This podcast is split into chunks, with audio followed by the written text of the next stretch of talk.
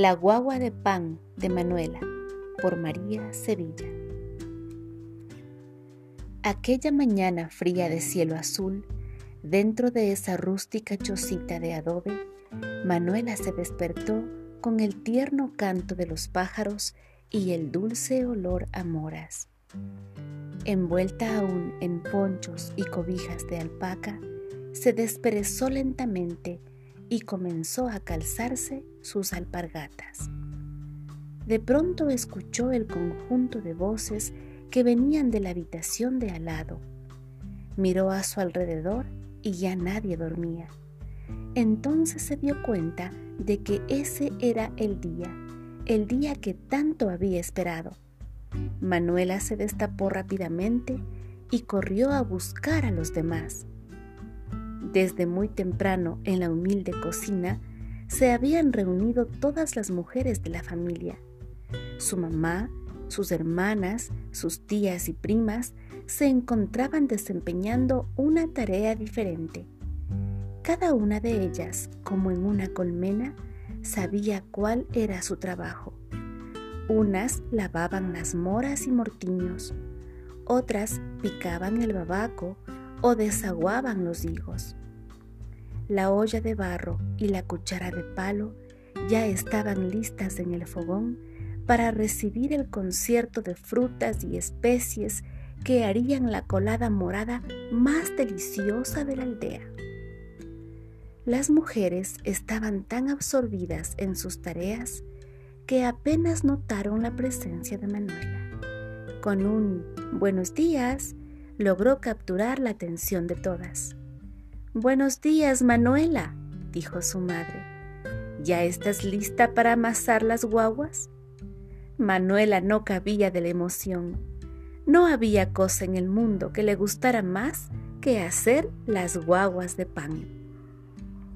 Su mamá le había hecho un espacio en la cocina para que Manuela pudiese dar forma a la masa que había estado leudando desde la noche anterior. Así, con mucho cuidado, doña Carmen guió a su hija para que diese forma a la guagua de pan, comenzando por la cabeza y luego el cuerpo. Una vez delineada la figura, Manuela y su madre cortaron la masa para formar los brazos y las piernas. A Manuela le gustaba que cada una de sus guaguas de pan fuese diferente. Unas llevaban pantalón, otras anaco, otras asemejaban niños envueltos. No dejaba de adornarlas con clavos de olor y pasas para dar vida a todas sus caritas. Pronto vinieron sus hermanas y primas a ayudarle en su tarea.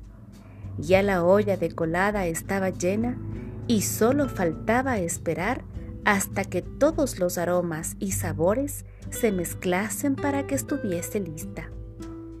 Una a una fueron metiendo las guaguas al horno de pan para que cada una fuese la compañera perfecta de la dulce taza de colada.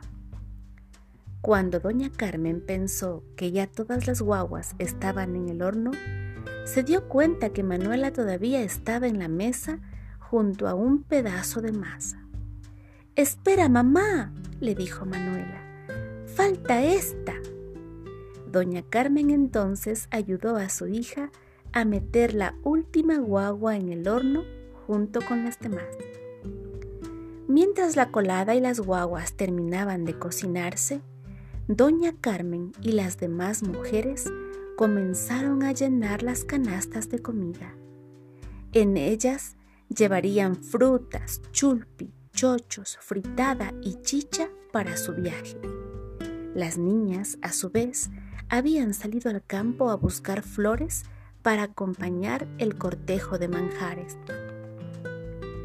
Una vez que ya estaba todo empacado, llegó la hora de sacar las guaguas del horno y apagar la colada. Muy cuidadosamente envolvieron cada una y taparon la olla.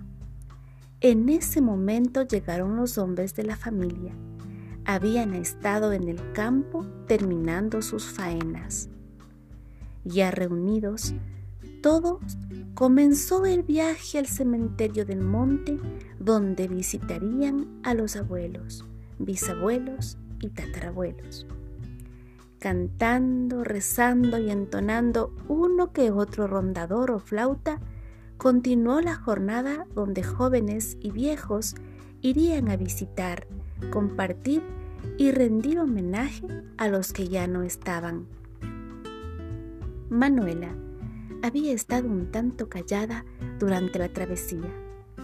Los otros niños correteaban y jugaban mientras la procesión avanzaba, pero ella no había logrado unírseles. ¿Qué pasa, Manuela? preguntó su madre. Extraño a mi abuela, le contestó Manuela. Lo sé, Manuela. Todos la extrañamos. Por eso este día es tan especial.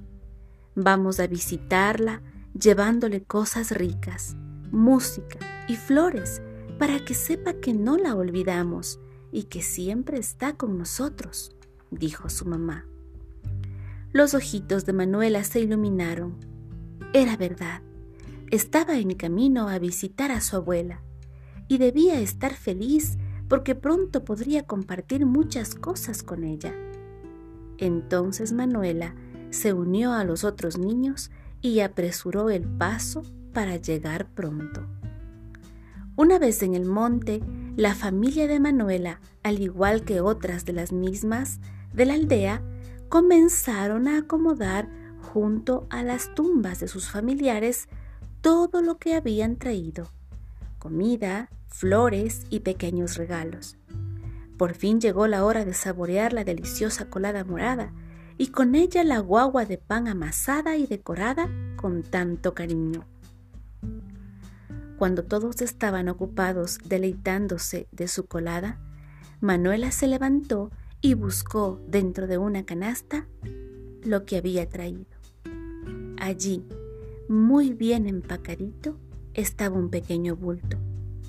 Lentamente y con mucha cautela, Manuela lo desenvolvió y puso junto a la tumba de su abuela una guagua de pan con largas trenzas, ojos brillantes y colorido anaco.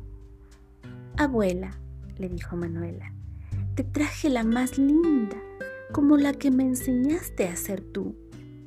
Su madre vio todo desde lejos, dejó que Manuela conversase con su abuela y luego se acercó y la abrazó. Juntas se quedaron riendo y recordando todo lo que habían vivido junto a la abuela. Con la puesta del sol, la familia de Manuela comenzó a recoger las canastas para emprender el regreso. Manuela estaba feliz. Había sido un día lleno de emociones. Sabía que abuela estaba contenta con su visita y su regalo. Se despidió y se unió a la caravana no sin antes decir, disfruta de tu guagua abuela y no te olvides que te quiero.